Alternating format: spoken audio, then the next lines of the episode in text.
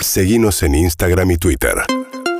Arroba Urbana Play FM. Sofi, necesito Sí, que me hables mucho de básquet porque sos la que más sabe. excelente. Y eso voy a hacer entonces, porque además es un fin de semana muy especial para el mundo del básquet.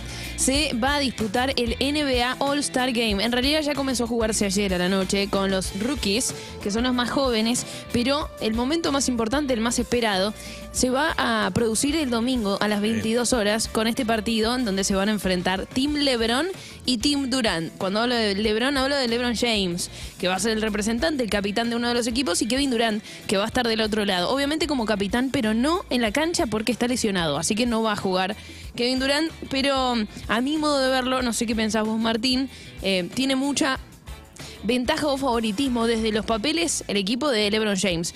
Claro que el otro, el de Durant, tiene jugadores increíbles también, pero si te describo algunos nombres, yo creo que puede llegar a ganar LeBron.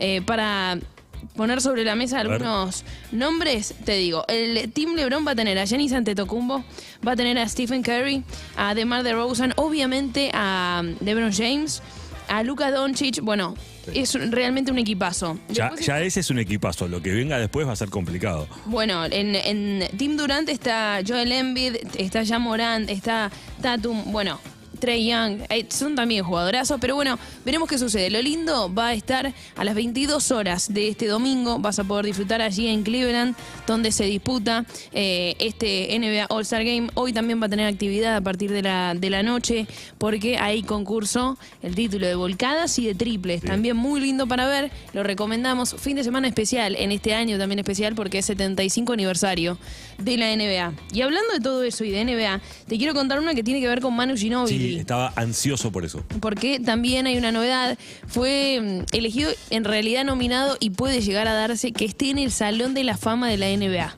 Manu Ginobili. Se va a saber el 2 de abril. Obviamente nosotros ahí empujando para que se dé. Eh, es una, te digo, me parece es algo recontra histórico y súper importante para el básquet argentino tener a un representante como Manu Ginobili en ese Salón de la Fama. Ojalá se dé. A saberlo el 2 de abril. Y además, y además, te cuento que la semana que viene se viene una fecha por el eliminatorio de eh, rumbo al Mundial de básquet que Argentina va a estar disputando frente a Venezuela y frente a Panamá será el viernes y el sábado en el Estadio Obras. Así que también nosotros el sábado a la mañana eh, te vamos a contar cómo viene y además acompañando a la selección argentina de básquet. UrbanaPlayFM.com